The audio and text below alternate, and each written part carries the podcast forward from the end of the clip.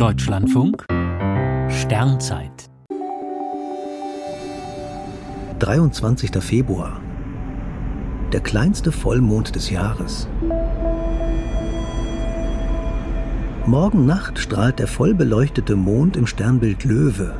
Er erscheint so klein wie sonst nie in diesem Jahr. Denn Sonntagnachmittag läuft unser Begleiter durch den erdfernsten Teil seiner Bahn. Unser Trabant zieht auf einer elliptischen Bahn um die Erde.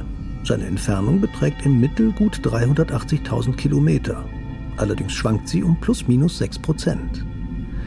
Im Laufe eines Jahres steht der Mond mit allen Phasen mal in Erdnähe und mal in Erdferne.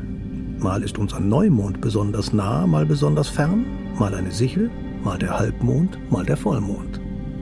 Morgen kommt es zum diesjährigen Vollmond in Erdferne. Manche sprechen vom Mikromond. Das ist das Gegenteil vom Supermond im September. Dann ist der voll beleuchtete Mond der Erde besonders nah. Diese inzwischen recht populären Begriffe kommen aus der Sterndeuterei, nicht aus der Wissenschaft. Nur erfahrene Himmelsfans nehmen den größten Unterschied der Vollmonde wahr. Laien erscheint der Mond dagegen immer groß und hell. Der Unterschied zwischen dem größten und kleinsten Vollmond entspricht etwa dem zwischen einer 2 Euro und einer 1 Euro Münze.